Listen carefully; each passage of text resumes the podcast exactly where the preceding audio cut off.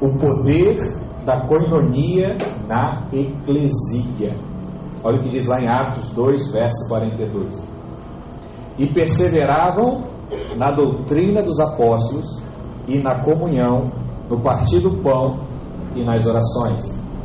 Em cada alma havia temor, e muitos, o que diz aqui? Diga, prodígios e sinais eram feitos por intermédio dos apóstolos. Fala assim: Eu creio que muitos prodígios e sinais serão feitos por meu intermédio. Você crê nisso, amém? Vamos orar mais uma vez. Pai, em nome de Jesus, nós colocamos a palavra diante de Ti. Cremos que o Senhor tem algo a falar e a ministrar ao nosso coração nesses dias. Que o Senhor possa vir com a Sua luz, com a Sua graça e nos trazer a sabedoria necessária para viver o melhor de Deus nesse tempo e nessa geração.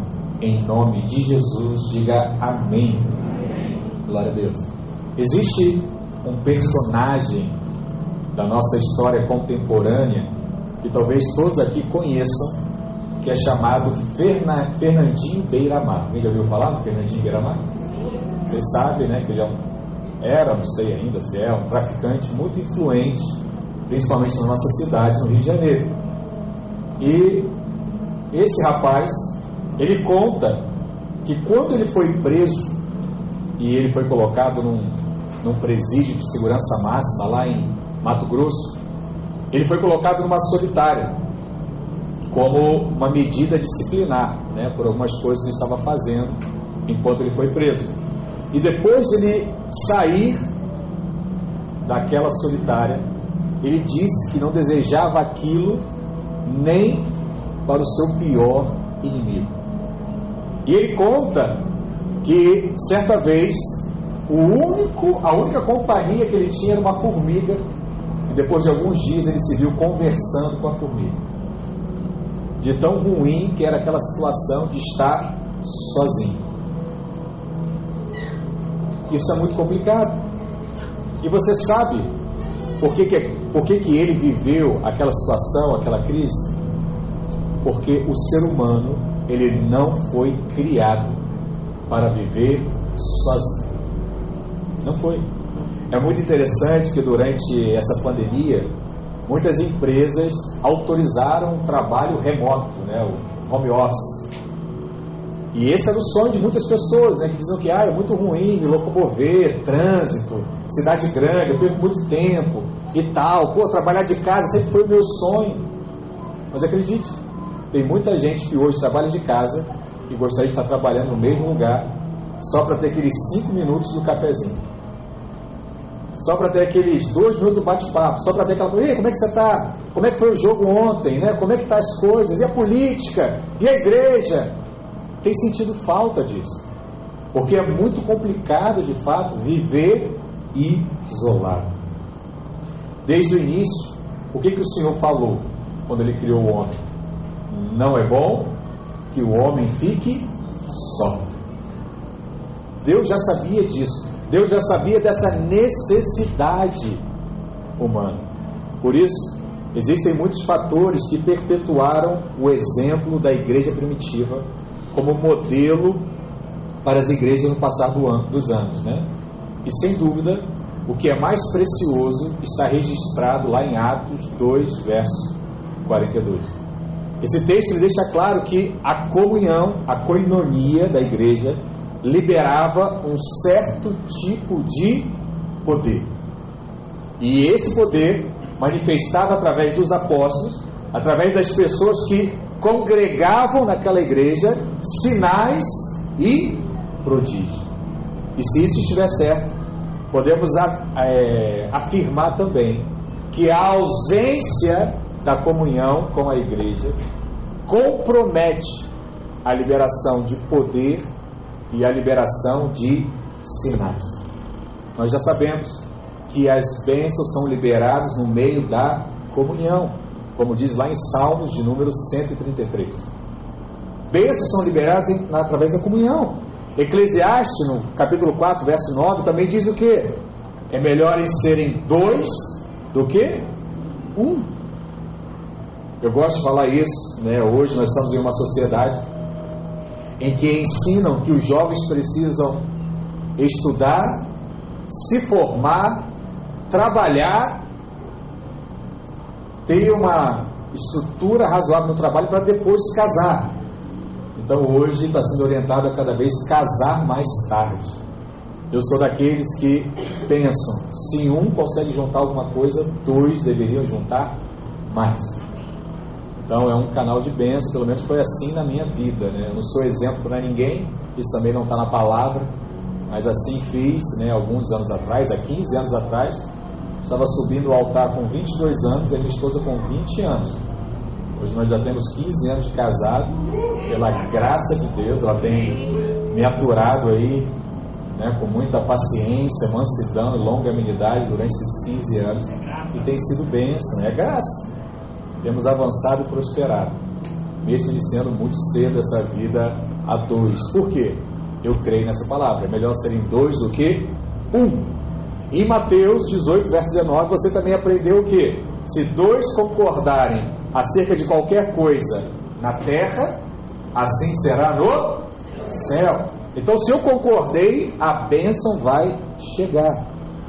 Mas agora, eu queria, junto com você, nos aprofundar mais e redescobrir o poder que é liberado quando a igreja pratica a comunhão, a coinonia, né? porque uma das maiores sequelas que nós estamos vivendo nesses dias, como igreja, é, sem dúvida alguma, o isolamento social.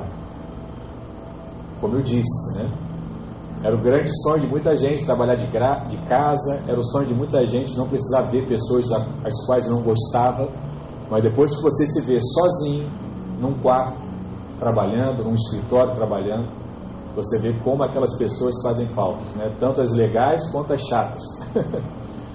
Todas fazem algum tipo de falta na sua vida, no seu dia a dia. E a palavra koinonia significa isso, né? Partilhar a vida comum. A palavra usada por Lucas, lá em Atos 2, verso 42, para falar da igreja primitiva, era essa, coinonia. E perseveravam na doutrina dos apóstolos e na coinonia, e na comunhão. Isso tem um peso muito grande, porque há um poder que é liberado quando a igreja ora de mãos, de mãos dadas. Mas algumas congregações, por exemplo, abandonaram essa prática. Orar junto, orar de mão dada, declarar, profetizar. Tudo isso é muito importante. É interessante como nós temos uma prática na nossa igreja de todo visitante, quando vai à célula, nós colocamos lá a cadeirinha da benção. A pessoa senta e a gente pergunta: o que, que você quer que nós venhamos a orar? Aí tem gente que fala assim: ah, nem sei pelo que, ora pela minha vida. E nós oramos para que ela saiba que aquela célula não foi em vão algo aconteceu naquele momento. Algo foi gerado, porque há poder na reunião na qual você faz parte. Deus manifesta sinais e prodígios através da sua vida em uma reunião de comunhão. Entenda que, por mais que você assista cultos online, e essa é uma grande facilidade hoje, hoje eu não congrego em Goiânia, mas eu posso assistir todos os domingos a palavra do pastor Luiz, como eu posso assistir a palavra de diversos pastores que eu tenho algum tipo de admiração. Então eu posso ouvir, por exemplo, dez palavras no domingo, mas nada disso substitui a vida da igreja, a comunhão da igreja, a coinonia, o poder só é liberado nesse ambiente.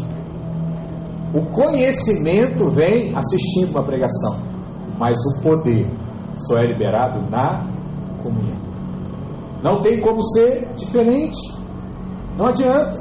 Porque no final, sabe o que você quer? Conversar com alguém. Você precisa dizer para alguém: olha, Deus falou isso comigo hoje. Essa palavra aconteceu dessa forma. Você necessita falar. E sabe com quem você vai falar se você já estiver nas redes sociais? só com os seus seguidores, que provavelmente vão fazer comentários bons, comentários também desagradáveis nessa sua vida hoje online.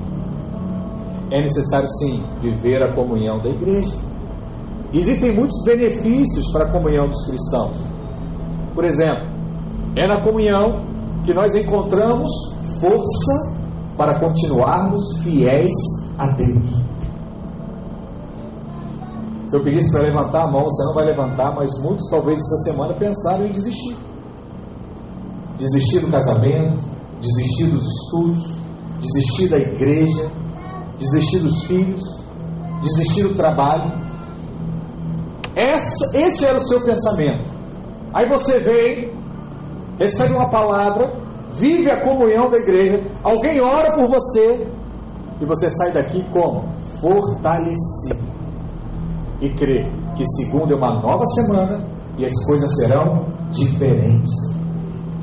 E quando você crê, assim Deus faz, porque é na comunhão que nós encontramos força. É através também da comunhão que Deus nos estimula ao amor, às boas obras.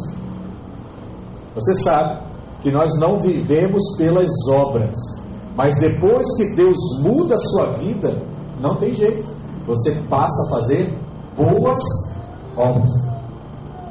Em outras palavras, você começa a ser uma pessoa melhor, mais agradável. Por que, que você tem que ser uma pessoa mais agradável? Porque você é o canal para transmitir o Evangelho do Senhor. Se você for alguém rabugento, desagradável, como é que você vai falar da parte de Deus? Como é que alguém vai se aproximar de você para ouvir algo da parte de Deus. Então é na comunhão da igreja que Deus vai mudar essa realidade na sua vida, para que você se torne essa pessoa agradável, que as pessoas gostam de te ouvir, e você tem algo da parte de Deus para ser liberado. Mas através da comunhão também, que Deus chama a nossa atenção para as nossas falhas, para as nossas responsabilidades, uns para com os outros. Quem aqui que nunca ouviu a expressão lixa? Né? Toda vez que você decide viver uma vida com Deus, você vai encontrar uma lixa, porque você vai descobrir com o tempo que o problema não são os outros. O problema, sabe quem é? Você. Você. Pastor, eu não aguento mais fulano que fica me falando isso, aquilo, aquilo outro. Eu te entendo. Normalmente, nós nos aproximamos de quem se parece conosco. E a vida da comunhão da igreja vai te permitir ver isso. Em algum momento você vai enxergar que coisas precisam mudar na sua vida com o seu amiguinho do lado. As falhas e as responsabilidades são estimuladas durante a vida da igreja. E sabe por que, que isso é tão sério? Porque a comunhão só pode ser promovida pela igreja. A coinonia só pode acontecer através da igreja. Sabe por quê? Porque a coinonia é obra do Espírito. Se não houver Espírito, não há comunhão. E na verdade, ela só passou a acontecer depois do derramamento do Espírito que aconteceu lá em Atos, capítulo 2. Só após isso foi possível a igreja viver a coinonia, viver a comunhão. Atos 2, o Espírito é derramado lá no versículo 42. E a gente vê o resultado. Qual foi o resultado do derramamento do Espírito? A igreja estava praticando a coinonia como um estilo de vida, como uma realidade. A própria bênção apostólica que as crianças já decoraram, né, que todo domingo o pastor fala ao final, que é o quê? Que o amor de Deus, o nosso eterno Pai, que a graça do nosso Senhor e Salvador e as consolações do Espírito Santo de Deus estejam sobre a sua vida. O que você percebe? Que o amor é do Pai. Deus, ele é amoroso, ele libera o seu amor. A graça pertence a quem? A Jesus. Porque ele morreu na cruz por nós, então a graça é dele. Mas a comunhão é de quem? Do? Fala, do Espírito. A comunhão, ela só acontece através do Espírito Santo. Então, sem a coinonia, nós excluímos a terceira pessoa da Trindade. Quem é a terceira pessoa da Trindade? O Espírito Santo. Se você for ali no Itaiangá Golf Club, que é uma certa fortuna, né, a joia só para você entrar, fora a mensalidade, você vai encontrar muita gente com dinheiro, mas você não vai conseguir promover a coinonia. Por quê?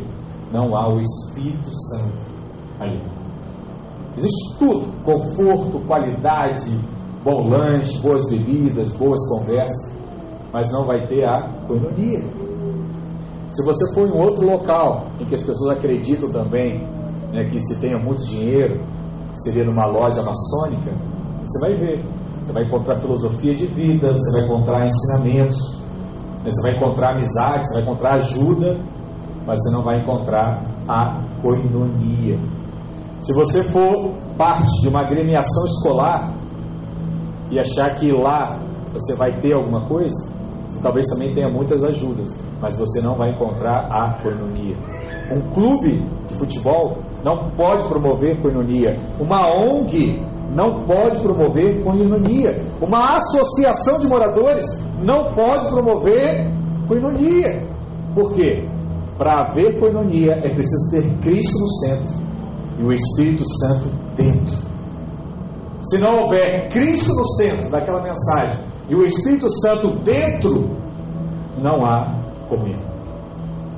Não há mudança. Não acontece nada daquilo que nós falamos antes. E é por isso que uma tentativa política que existiu alguns anos atrás, né, cerca de 100 anos atrás, um pouquinho mais, que foi a de o povo se unir para gerar uma unidade política, trouxe à tona uma nova ideologia né, de política que se chama até hoje de comunismo. Por que, que o comunismo muitas vezes não deu certo em muitas sociedades? Porque a ideia talvez é boa, mas falta o que? Coinonia. Falta o Espírito Santo. A coinonia tem Cristo no centro e o comunismo tem o homem no centro. E o homem sempre tende a fazer aquilo que é errado. O homem ele é egoísta. Então, em algum momento, ele vai agir com o seu ego e não vai conseguir fazer esse estilo de comunidade de fato, como a teoria ensina. Não que ele não queira, ele só não consegue. Entenda algo. O único capaz de mudar o homem se chama Espírito Santo. Isso eu falo o tempo todo. É muito complicado quando você fica chateado com alguém porque essa pessoa não agiu da maneira que você imaginava. Isso é injusto. Por que, que é injusto, pastor? Porque ela não sabe ser diferente. Então é sempre injusto você pedir para alguém fazer algo que não sabe. Chega para uma criança de 5, 6 anos de idade, que está aprendendo lá a falar e escrever, e fale para ela assim: olha, faça para mim essa equação de segundo grau. É justo você pedir isso para ela? Não, porque ela não aprendeu. Ela ainda não sabe fazer. Mas normalmente é essa atitude que nós temos. Fulano não quer. Ele que não quer mudar, pastor. Ele que não quer ser diferente. Ele que não quer estudar. Ele que não quer entender o problema. É ele, é ele. Não, não é ele. É a mentalidade dele que não mudou. E você não vai mudar a mentalidade na palmatória, como os professores antigamente faziam para decorar a tabuada. Sabe? Não é no cinto. Não é no isolamento. Não é no castigo. A pessoa só muda no espírito. Pastor, como é que eu faço? eu me tranco no quarto e fico indignado com quem pode resolver. Quem pode resolver esse problema? É Deus. Então eu vou me trancar e vou assim: Deus, eu não saio daqui quando o Senhor não mudar essa realidade na minha vida. Estou indignado. Já viu aquele pessoal que vai para a rede social e está indignado com a política, indignado com o governante? E bota a boca no trombone e fala para que todo mundo saiba? Faz a mesma coisa, entra no seu quarto e grita. Fala alto, esperneia. Faz greve de fome. Mas faz para quem, quem pode resolver o seu problema. Entende o que eu estou falando? Esse é o poder dessa coinonia. Tem que ser pelo Espírito. Mas hoje eu queria compartilhar com você alguns aspectos da coinonia espiritual. O primeiro deles é que a coinonia é o meio indispensável para a igreja ter vida. A vida do corpo, ela é resultante do sangue que está sendo deslocado pelas nossas veias ali, pelas nossas artérias. E é por isso que você hoje é salvo pelo sangue de Cristo. Você foi comprado também pelo sangue de Cristo. Talvez você possa se perguntar né, falar assim, pastor, por que, que Jesus não me comprou pelo seu cabelo? Poderia ser, né? Jesus, pelas imagens, era um homem cabeludo. Por que, que Jesus não comprou você pelas unhas dele? Poderia ser também. Sabe por quê? Porque espiritualmente a vida está no sangue.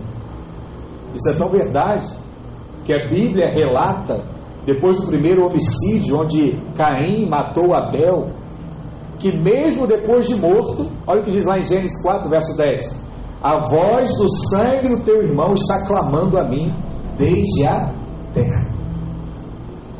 Deus aplica ao sangue a vida. Por isso que ele teve que derramar o seu sangue, para que nós hoje tivéssemos vida. Se você olhar as religiões de ocultismo que existem, muitas possuem ritos com derramamento de sangue. Elas entendem o poder disso. Sangue de animal, sangue até de seres humanos, são derramados em rituais para que as pessoas possam ter coisas. Assim é feito. Por quê? Porque a vida está no sangue. E o que, que o diabo também quer? A vida. O diabo também quer a sua vida. Ele quer a mesma coisa que Deus quer. Deus quer a nossa vida. E o diabo tenta atrapalhar isso. 1 João 1, verso 7 diz: Se porém andarmos na luz, como Ele está na luz, mantemos comunhão uns com os outros. Em outras palavras, se eu ando na luz, eu desejo ter comunhão. Se eu ando na luz, eu desejo ir para a igreja. Se eu ando na luz, eu desejo ir para a cela. Se eu ando na luz, eu desejo estar com os irmãos. Esse é o princípio. Porque ele diz: E o sangue de Jesus, seu Filho, nos purifica de todo pecado. Parece que João entendia né, que o sangue corria no corpo. E se tivermos comunhão uns com os outros, o sangue nos purifica de todo o pecado. Até mesmo quando nós nos isolamos ministerialmente, deixamos de usufruir a vida do corpo. Olha o que diz lá em Hebreus 12, verso 26. Aquele cuja voz abalou então a terra, agora, porém, ele promete, dizendo: Ainda uma vez por todas farei abalar não só a terra, mas também o céu. Ora, esta palavra, ainda uma vez por todas, significa a remoção dessas coisas abaladas, como tinham sido feitas, para que as coisas que não são abaladas permaneçam. Por isso, recebendo nós um reino inabalável, retenhamos a graça, pela qual servamos a Deus de modo agradável, com reverência e santo temor, porque o nosso Deus é fogo consumidor. O que, que isso deixa claro aqui, irmãos? É que existem momentos na sua vida cristã que Deus permite que você seja abalado, para que permaneça em nós somente aquilo que não é abalável. Tem coisas que você vai cultivando na sua vida, no seu dia a dia, achando que são de Deus. Aí Deus dá uma chacoalhada. Para quê? Aquilo que não é de Deus sai e aquilo que é de Deus permanece. Você não há dúvida para você. É uma questão já resolvida.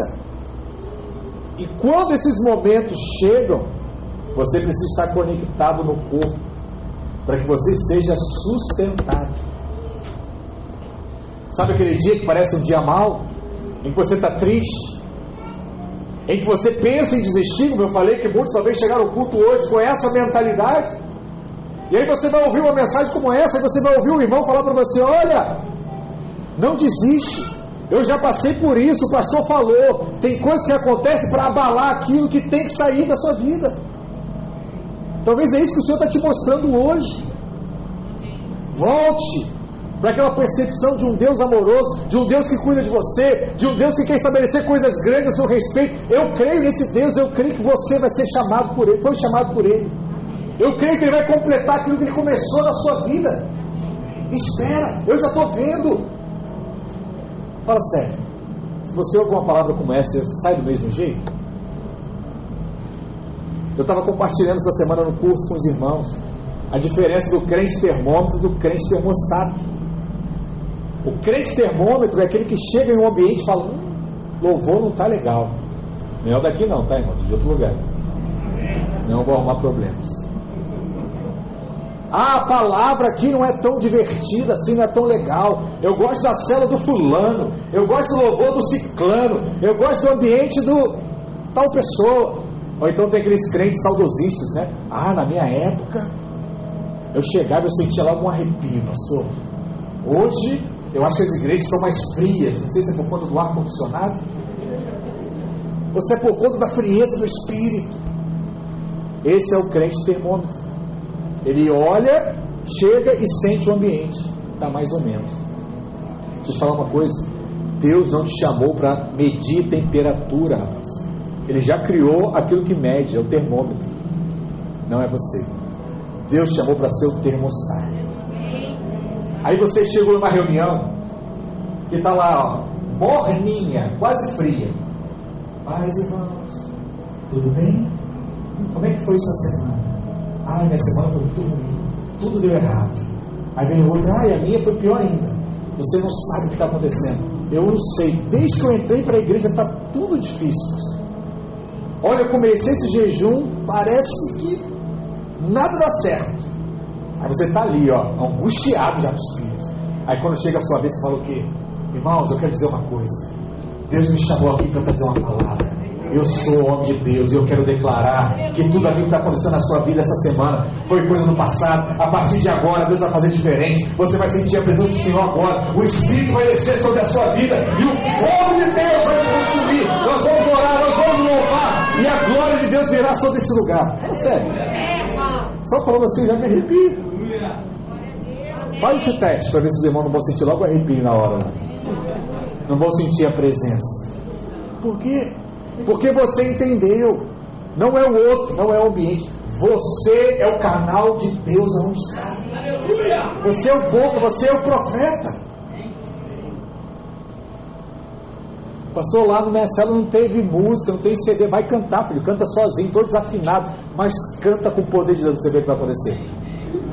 Se o fogo não desce, se a glória de Deus não se manifesta. É assim. Nós precisamos entender isso. E isso é importante para quê? Para que você, no dia mal, se sinta fortalecido numa reunião como essa, onde a vida de Deus flui.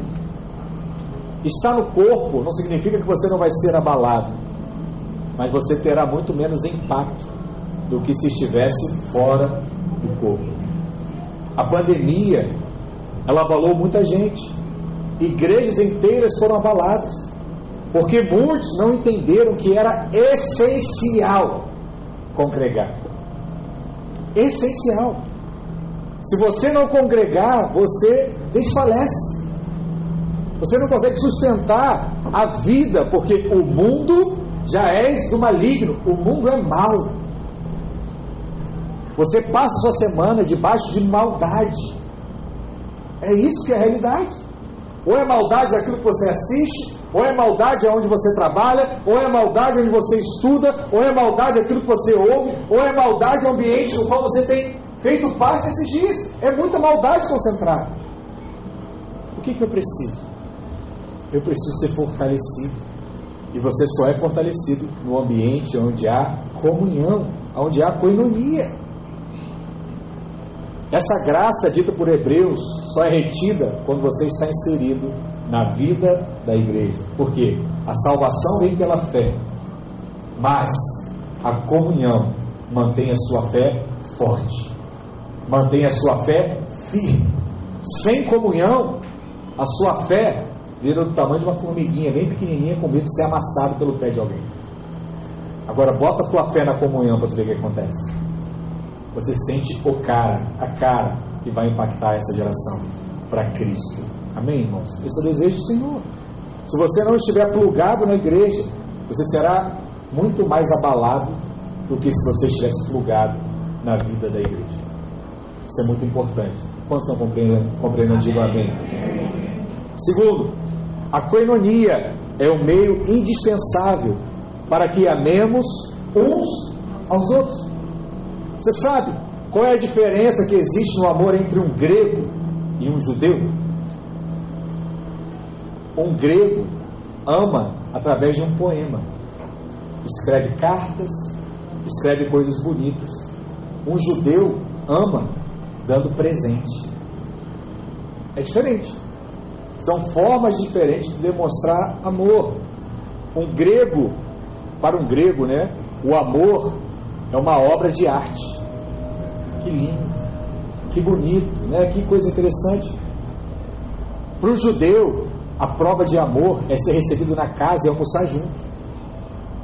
É uma declaração de amor, né? de estar junto, gostar de estar junto. É uma prática diferente. Embora Jesus tenha vindo na plenitude dos tempos, quando o mundo já havia sido helenizado, né? a cultura grega já havia tomado conta do mundo, e nós somos influenciados por essa cultura até hoje. A cultura cristã, ela não é grega.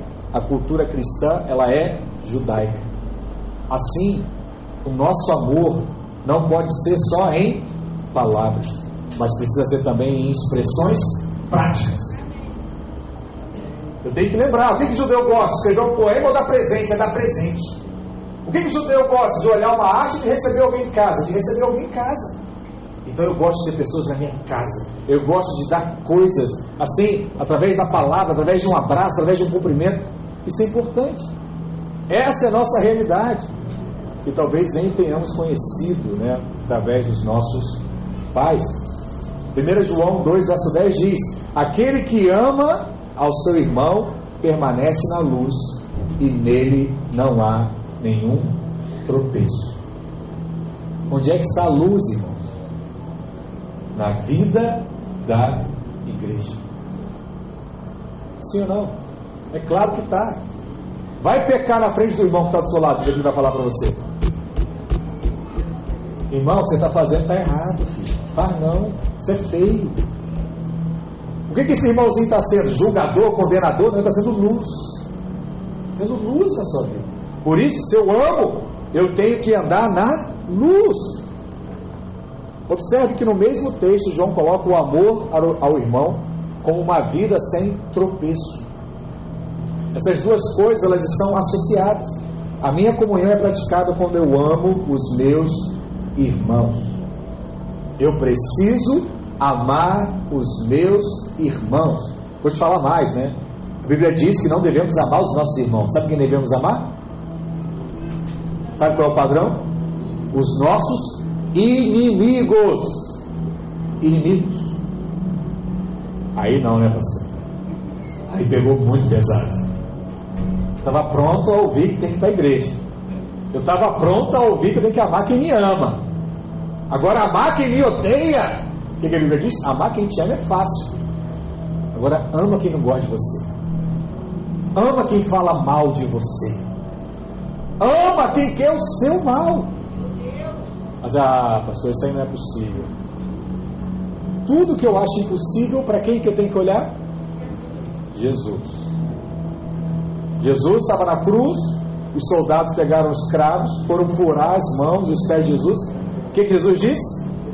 Paizinho, aba, perdoa-lhes, porque não sabem o que estão fazendo. Tem alguém furando as suas mãos hoje? Furando seus pés? Te torturando?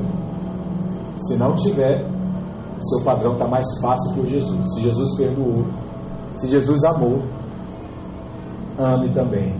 Essa florzinha de Jesus está ao seu lado, falando bem ou falando mal, querendo o seu bem ou querendo o seu mal. Amém? amém. Pastor falar amém, eu não quero não, porque aí vai acontecer isso comigo, vai ter gente falando mal de mim. Provavelmente. Não vai ter não, já tem hoje, viu? Já tem hoje. Creia em mim. Você sabia, sabia uma das pessoas que mais falam mal? Sabe quem é? Pastor. Mas não é o pastor dos outros, não, o pastor do seu pastor. Eu. Pastor, como é que você faz? Eu creio na palavra. Como é que Paulo dizia? Falem bem ou falem mal? Falem de mim, falem de Cristo. Né? Falem de Cristo. Porque essa é a nossa realidade espiritual. Entenda, alguém vai falar mal de você. Isso não muda aquilo que Deus quer fazer na pessoa que está falando mal de você. Sabe qual é a maior obra? É quando você alcança essa pessoa que fala mal de você. Sabe uma outra coisa? Guarda no seu coração isso. Aquele que fala mal de você, quando ele é alcançado por você, ele vira o seu maior escudeiro. Sabia disso? Se alguém falar mal de você perto desse que falar que foi alcançado por você, ele chega a sair no tapa. Eu tenho vários testemunhos desse na minha caminhada. Por quê? Porque ele se sentiu amado. Ele viu o amor de Deus através da sua vida. Porque, como eu, que queria o mal dele, ele me amou ainda assim. Então a demonstração do amor é essa. Porque qual é o poder máximo do amor? É que eu, sendo pecador, Jesus me amou ainda assim. Quer mostrar o amor para alguém? É você amar alguém que não gosta de você. Esse é o amor de Cristo. Quando você demonstra o amor de Cristo, há mudança há transformação. Para isso Deus nos chamou também. 1 João 3,14 diz assim: Nós sabemos que já passamos da morte para a vida, porque amamos os irmãos. Aquele que não ama permanece na morte. Uau! Por que permanece na morte, porque permanece no padrão normal. Se não gosta de mim, eu não quero estar com ele. Esse é o padrão humano. Se eu sou do espírito e vivo no padrão humano, logo não preciso de Deus, não preciso do espírito, não estou vivendo nada diferente do que aquele irmãozinho vive do meu lado. Agora, se eu já passei da morte para a vida. Quer dizer o quê? Se hoje eu tenho o Espírito dentro de mim, eu posso amar quem não me ama. Porque já não sou mais eu que amo, é o próprio Deus que tem me ensinado a amar essas pessoas. Isso é muito sério, irmãos. Porque uma célula só cresce, uma igreja só cresce quando você ama os irmãos. Principalmente o amor que não é correspondido. Qual é a nossa tendência? Nos afastar de quem fala mal de nós. A nossa vida é assim ou não, irmãos? Como é que o mundo fala da igreja? Bem? Hã? O que ele diz quando você dá o dízimo? Parabéns, que bonito. Continua assim. O que, que o mundo diz quando chega o aniversário de alguém da família e você diz assim: Olha, não vou não porque hoje tem culto. Eles batem palmas e te valorizam falam assim: Olha, você é o presente dessa família. Você é o nosso exemplo. É assim que? Falam mal de você na frente, atrás, para a família toda. E durante a festa, você é um assunto. Agora, como é que essas pessoas vão ser alcançadas? Se você não decidir amá-las. Como é que aquele irmão, aquela irmã que chegou na sua cela hoje, cheio de defeitos de fábrica, sabe aquelas placas que dão curto-circuito? Você ajuda, reclama. Você faz, fala mal de você. Aquela pessoa que é insuportável. Não estou falando assim, gente tranquila, só que você senta numa ponta e ela senta na outra. Aquele que é insuportável mesmo, vai falar da sua vida, vai falar mal de você. Como é que essa pessoa muda? Do mesmo jeito que você mudou. Você sabe quando é que você mudou? Sabe? Quando você se sentiu amado. Uma pessoa só muda quando ela se sente amada. A gente acha que muda as pessoas na marra, que muda as pessoas no braço. Você pode até mudar por medo. Enquanto ela estiver na sua presença, ela não vai fazer, porque ela tem medo. Se você sair, ela faz de novo. Agora, aplica fazer isso no amor. Sabe como a pessoa pensa? Quando ela pensar em errar, ela fala assim: Poxa, Fulano me ama tanto. Eu não posso decepcionar ele. Eu não posso decepcionar o meu pai. Sabe o filho? Que foi educado a vida toda. E agora chegou na adolescência, na juventude, está tá vivendo coisas que nunca viveu antes. Drogas, saídas, bebida. Tudo que o pai falou, filho, não faz, não faz, não faz. Aquele que viveu debaixo de um bastão, ele não vai fazer na sua frente. Mas pode ter certeza, quando você dormir, ele vai pular a porta. Quando ele estiver na casa da tia, ele vai sair, vai aprontar. Agora, se você criou debaixo do princípio do amor, quando alguém chamar ele para aprontar, sabe o que ele vai pensar? Eu não posso decepcionar o meu pai. Eu não posso decepcionar minha mãe. Eles me amam tanto. Eles fizeram tudo por mim. Eles me disseram que isso é errado. Eu vou resistir. Eu não vou fazer. Por isso, uma das coisas que é pouco valorizada é a questão da família, os pais, é o filho. Ver uma coisa simples? Um filho ouvir da mãe assim, não pode. E sabe como é que a criança faz? Igual adulto. Ele vai testar o sistema. João falou que não pode, vou no André. Para ver se pode. Se o André falar que pode, eu faço. E se o João reclamar, falar, não, o André deixou. Como é que o filho faz? Mãe, pode? Não. Pai, pode? Pode. Pronto. Você já ensinou algo muito importante para ele de como fazer algo errado. A simples unidade do casal, irmão, já diz muita coisa. Então, se você está na correria da vida e você não sabe o que a sua esposa disse, você fala assim: o que, a sua mãe falou? Entende?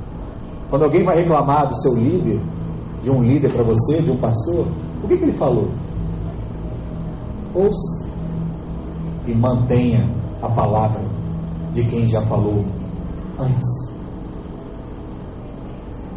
Isso é importante, irmãos. É uma coisa muito simples, mas é muito importante. Entenda: quem vence é sempre o amor. O amor vence todas as coisas. Você precisa amar as pessoas. Pastor, estou com um problema. Entendi a teoria. O senhor falou, eu tenho que amar. Beleza, já entendi. Mas eu não consigo. Eu não consigo amar meu pai, não consigo amar fulano, não consigo amar aquele irmãozinho chato que tem na minha cela, que toda semana eu já fico assim, ó, nervoso só de reencontrar. Porque outra coisa engraçada, né? irmãozinho chato nunca falta. Falta. Irmãozinho chato nunca deixa de compartilhar, fazer um comentário lá na sua, na sua publicação. Ele sempre vai falar. Você sabe como é que você vence isso? Quando você passa a usar a coinonia, é usar o Espírito. Sabe qual é a solução? Ora por ele.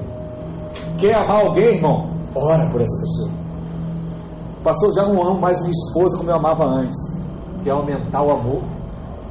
Vai fazer um jejum, uma oração por ela. Você vai listar amar ela como nunca antes. Por quê?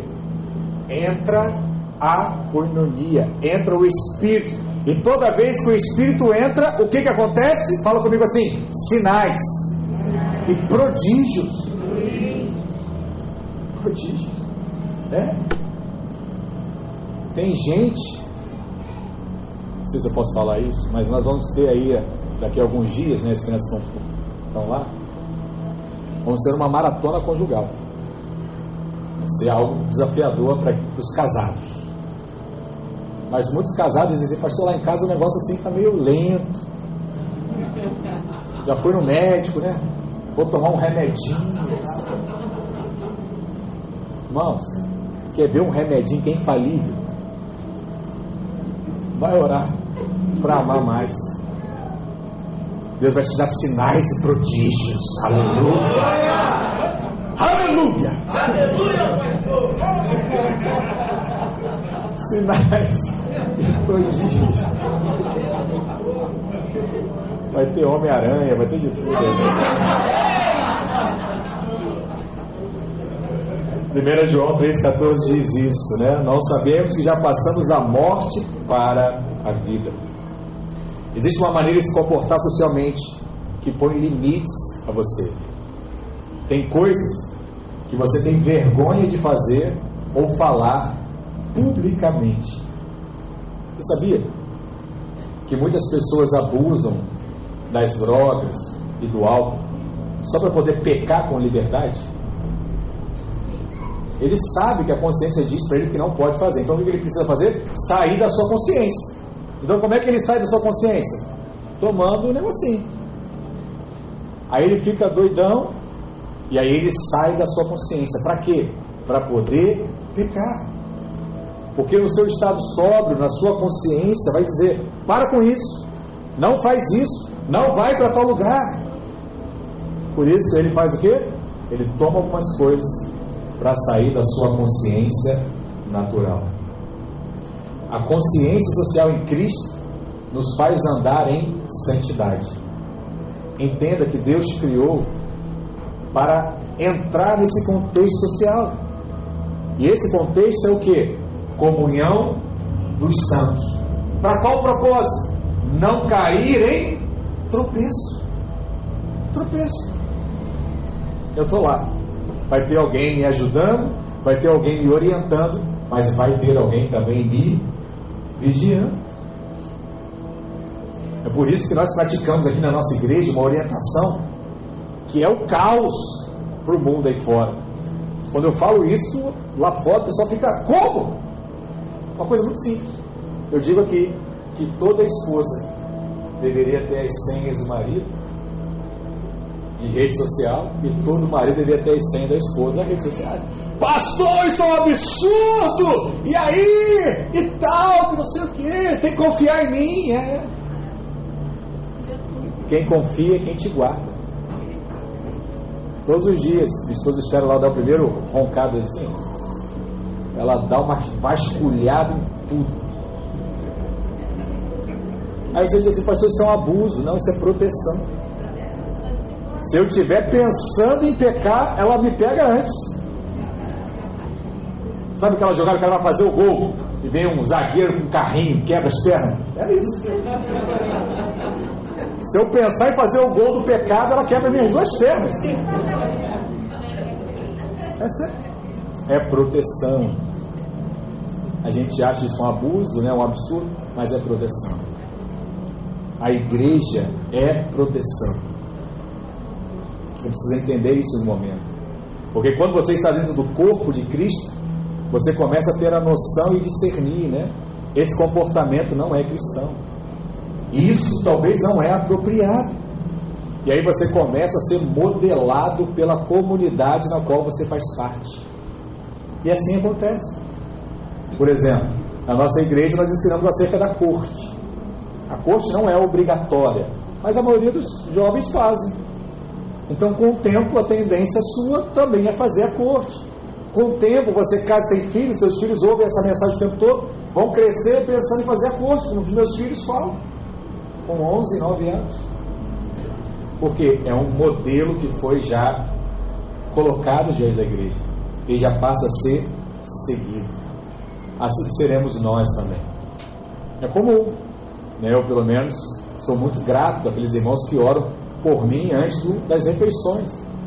Nós criamos esse, essa rotina, né? Falar assim, irmão, quando você for orar pela refeição, ora pelo seu pastor, né? abençoa a sua pastora. Então eu sei que muitas enfermidades não me alcançaram por conta da sua oração. Que muitos livramentos eu tive por conta da sua oração. Eu compartilhei há dois anos atrás que eu nunca fui assaltado, né? Mas eu sofri há dois anos atrás um assalto. Estava num sinal, o rapaz pediu o celular, estava lá sem prestar atenção, à noite, com o vidro aberto. Minha esposa sempre diz: fica com o vidro fechado, fica com o vidro fechado. Eu sou desobediente, não ouvi, aí a pessoa me abordou e pediu o celular. A gente se enrolou lá para entregar o celular, o celular caiu no banco. Eu ia entregar, né, que é outra coisa que você tem que ser sensato, viu? Não acho que você é super-homem. Entrega. Mas isso que o celular caiu no chão eu ouvi um tiro. Pá! Quando eu ouvi, eu falei, já era, foi em mim. Olhei para o lado, foi nela, só estava eu e ela, no carro, graças a Deus.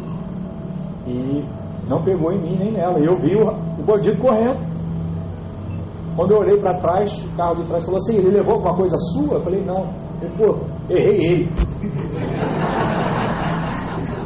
Aí eu brinco, né, que o meu o meu anjo não usa colete. Meu anjo está armado. Nem você já viu isso, irmão? O cara viu que estava sendo assaltado, deu um tiro, sem eu nem conhecer quem era. E me livrou. O rapaz não levou nada. Para você ver como é que as coisas acontecem. Entende? Nós somos guardados de fato o tempo todo.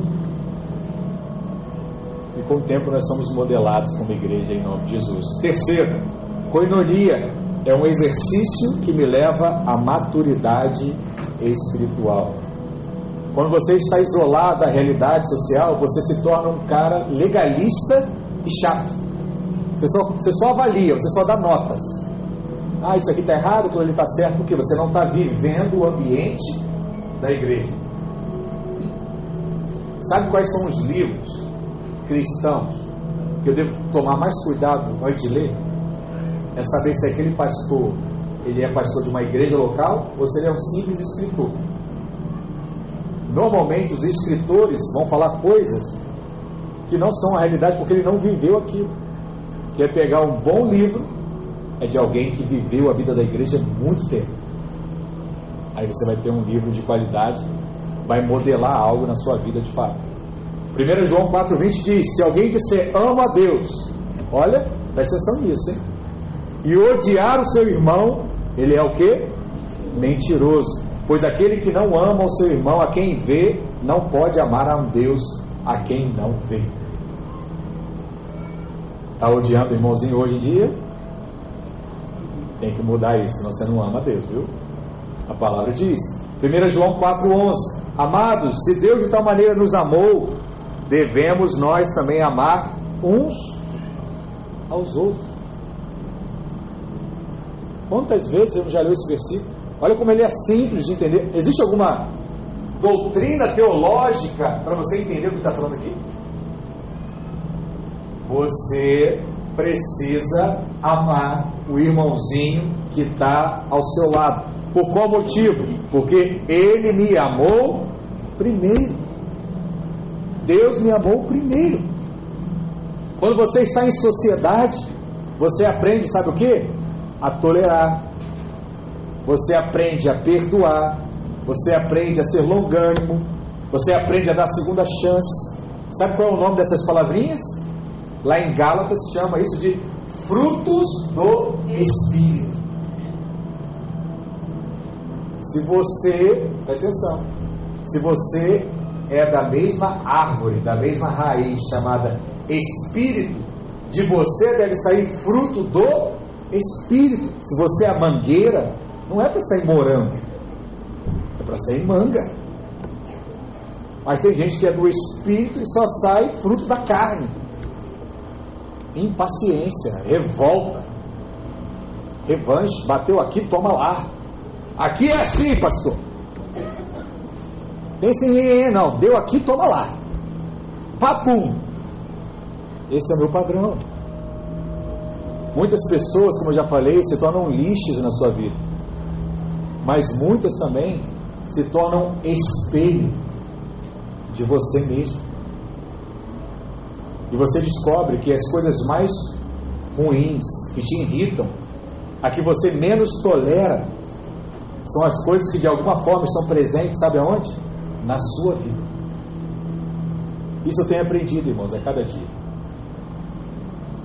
O que eu não gosto em alguém, provavelmente é o que eu tenho. Eu já aprendi. Quando alguém me chateia, eu já falo, Deus, é isso que precisa mudar, né? Já entendi, pai. Tempo de igreja, já falando com a gente. Mas reflita nisso. Vê aquela pessoa que mais te faz mal. O que ela fala. Faz uma reflexão da sua vida. Você provavelmente deve ter a mesma atitude.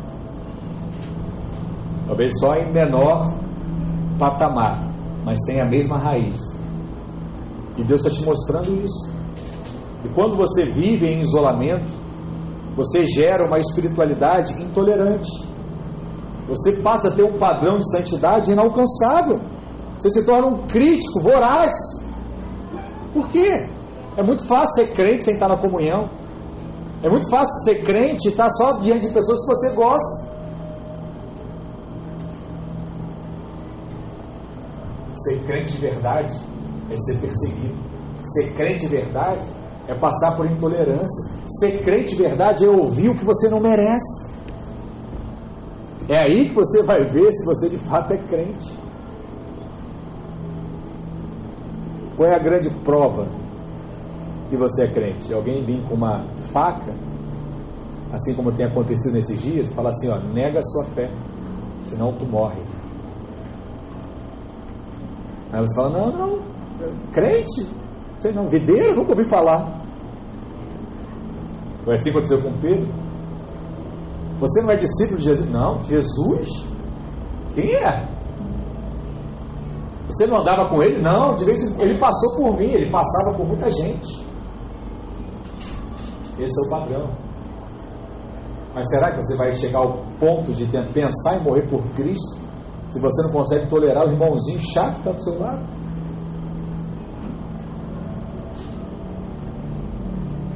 Meu desejo é que a partir de hoje você procure essa pessoa que você menos tolera e passe a estar do lado dela para desafiar a coinonia na sua vida. Porque a Bíblia diz: onde há espírito, há sinais e prodígio. Pastor fulano é uma pedra, tudo que eu falo bate e volta. Então, é por isso que você tem que estar lá. Porque quando você tiver, a pedra só vai ser quebrada com sinais e prodígios. E você vai testemunhar.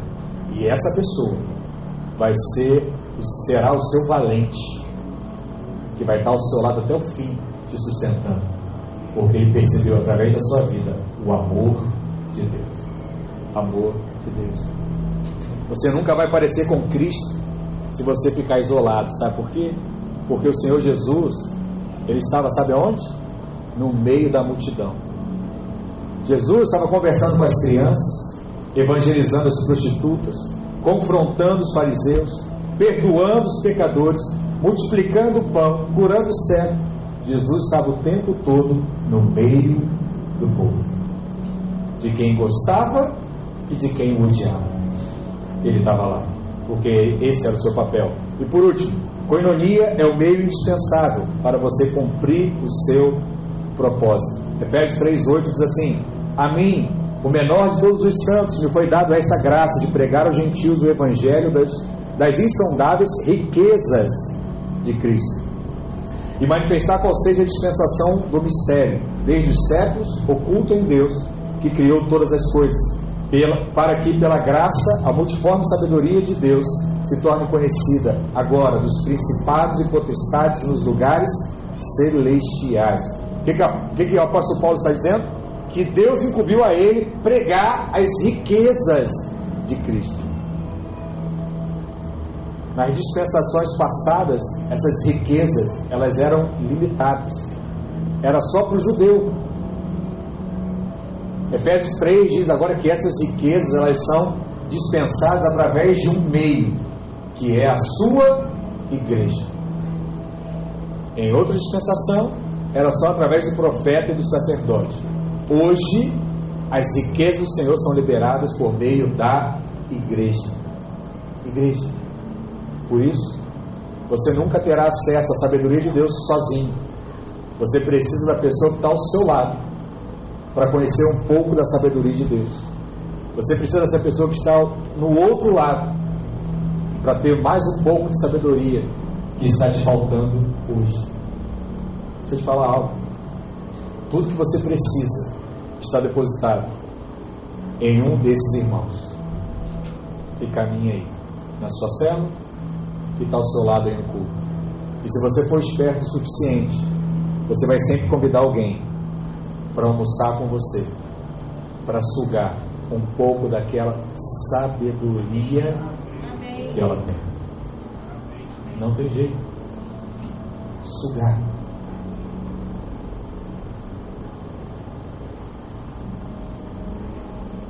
Muita gente diz, né? Os pastores falam assim: Ah, eu queria ser como o pastor Aloysio. Pregar, falar do que ele fala. O pastor Aloysio sempre diz isso, né? Ele fala assim: Irmão, você quer ser como eu? Ele quer. Aí ele pergunta: Quantos livros meus você já leu? Nenhum. E ele diz: Como é que você vai ter o que eu tenho se você não se alimenta daquilo que eu já compartilhei. Entende? Presta atenção numa coisa.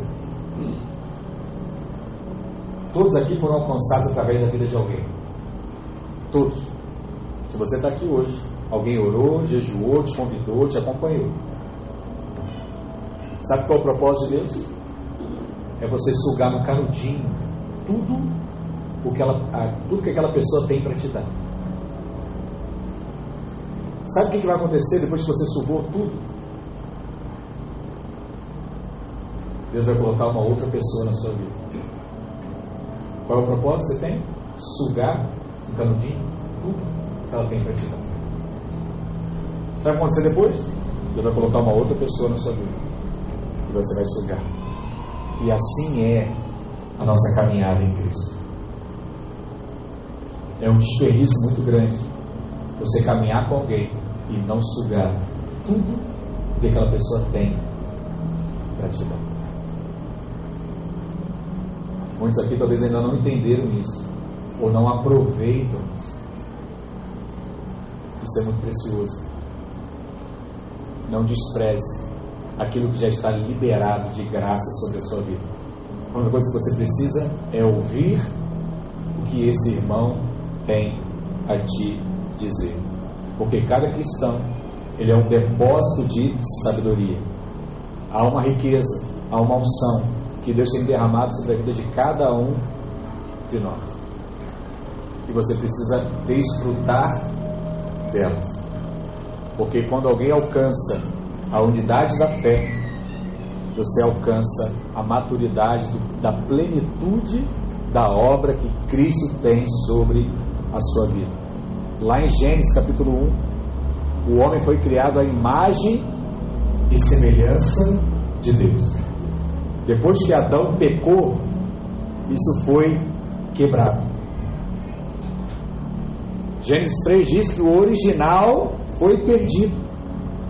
Agora, Deus, através da igreja, nos trouxe a possibilidade de nós termos novamente a imagem e semelhança de Deus.